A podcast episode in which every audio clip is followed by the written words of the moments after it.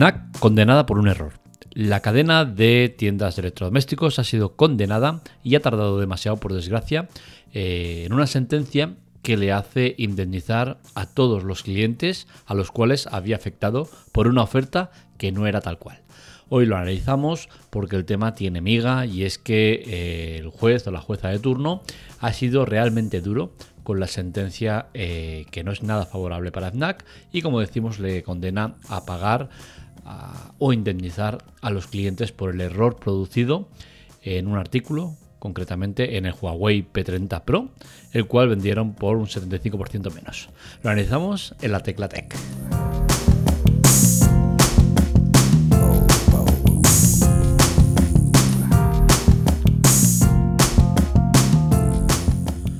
Pues como decía, el teléfono en cuestión era el Huawei P30 Pro, el cual FNAC lo puso a la venta por un 75% menos de su coste, es decir, lo puso a la venta por 129 euros para los clientes y para los no clientes 140. Con la cual cosa eh, pasó lo que era de esperar que pasara y es que a lo largo de ese día no sabemos las horas que se tardaron en hacer los pedidos, pero fueron una burrada de pedidos los que se hicieron. Concretamente, el sistema registró 12.911 pedidos para adquirir 18.432 unidades. Claro, esto eh, es un error grave. ¿Se puede entender como tipográfico? Pues no, porque el juez ha dicho que el cliente no tenía por qué ser consciente de que esto era un error tipográfico que se entendería que fuera, por ejemplo, si venden un teléfono a un euro, a dos euros, a 10 euros. Se entiende que sí que ahí hay un error tipográfico y seguramente no hubiese sido condenado. Pero al ponerlo al precio este de 129 o 140 euros, dependiendo si eres socio o no socio, el juez entiende que hay una mala praxis por parte de FNAC y que ha sacado rendimiento de otras maneras, como vamos a ir desgranando ahora mismo. La condena, eh, como digo, la sentencia es muy dura y muy poco favorable a FNAC, que si hacemos los cálculos a grosso modo, si el terminal vale 700 euros y lo está vendiendo por 140, eh, son un total de más de 3 millones de euros los que va a perder o deja de ingresar.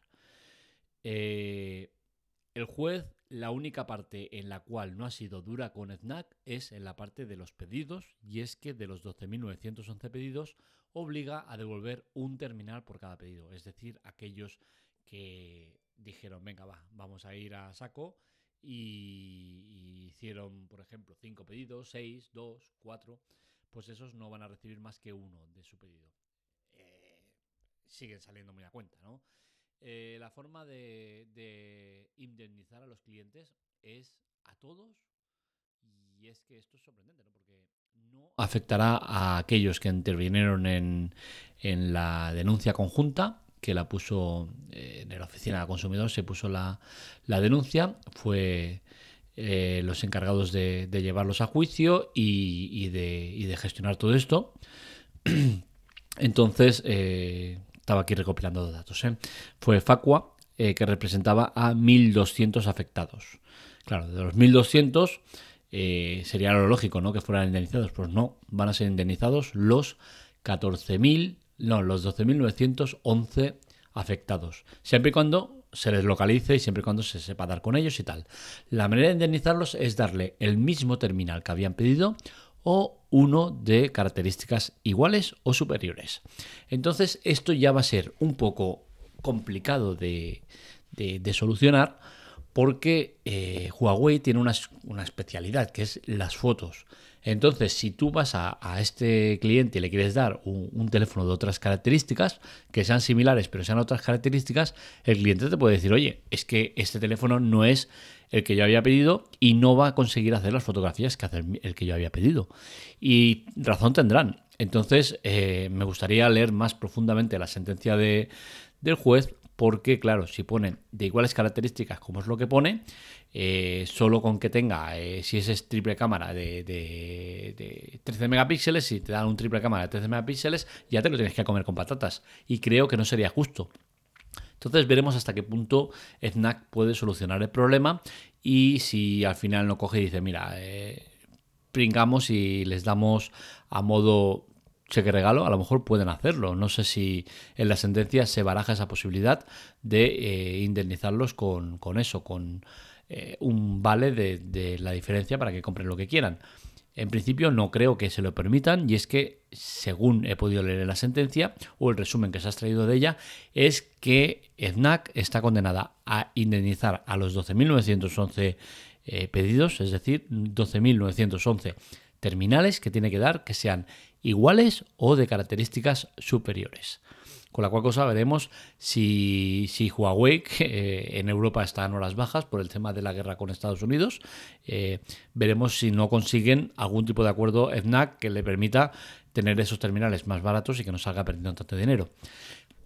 El juez, como digo, no ha tenido, no ha tenido nada de, de, miramientos con, con y es que de lo que se extrae de la sentencia es que, dicen que FNAC ha sacado provecho de esta oferta eh, errónea, entre comillas, porque ha conseguido muchos datos eh, de clientes nuevos a los cuales se les va a poner, eh, se les va a poder minar con, con publicidad en futuros casos. Entonces, entiende que, que, es una oferta de reclamo para conseguir una base de datos potente para poder trabajar con ella y poder ofrecerle productos nuevos a esos clientes nuevos que ha conseguido. ¿no? Entonces, em, no ha tenido miramientos ninguna. También eh, lo que decía, la sentencia dejan claro que el cliente no tiene por qué dar por entendido que eso es un error tipográfico, que sí que impediría que, se hubiese dado este caso de indemnizar y entiende que es eso, que es una, el cliente puede pensar que ha sido una super mega oferta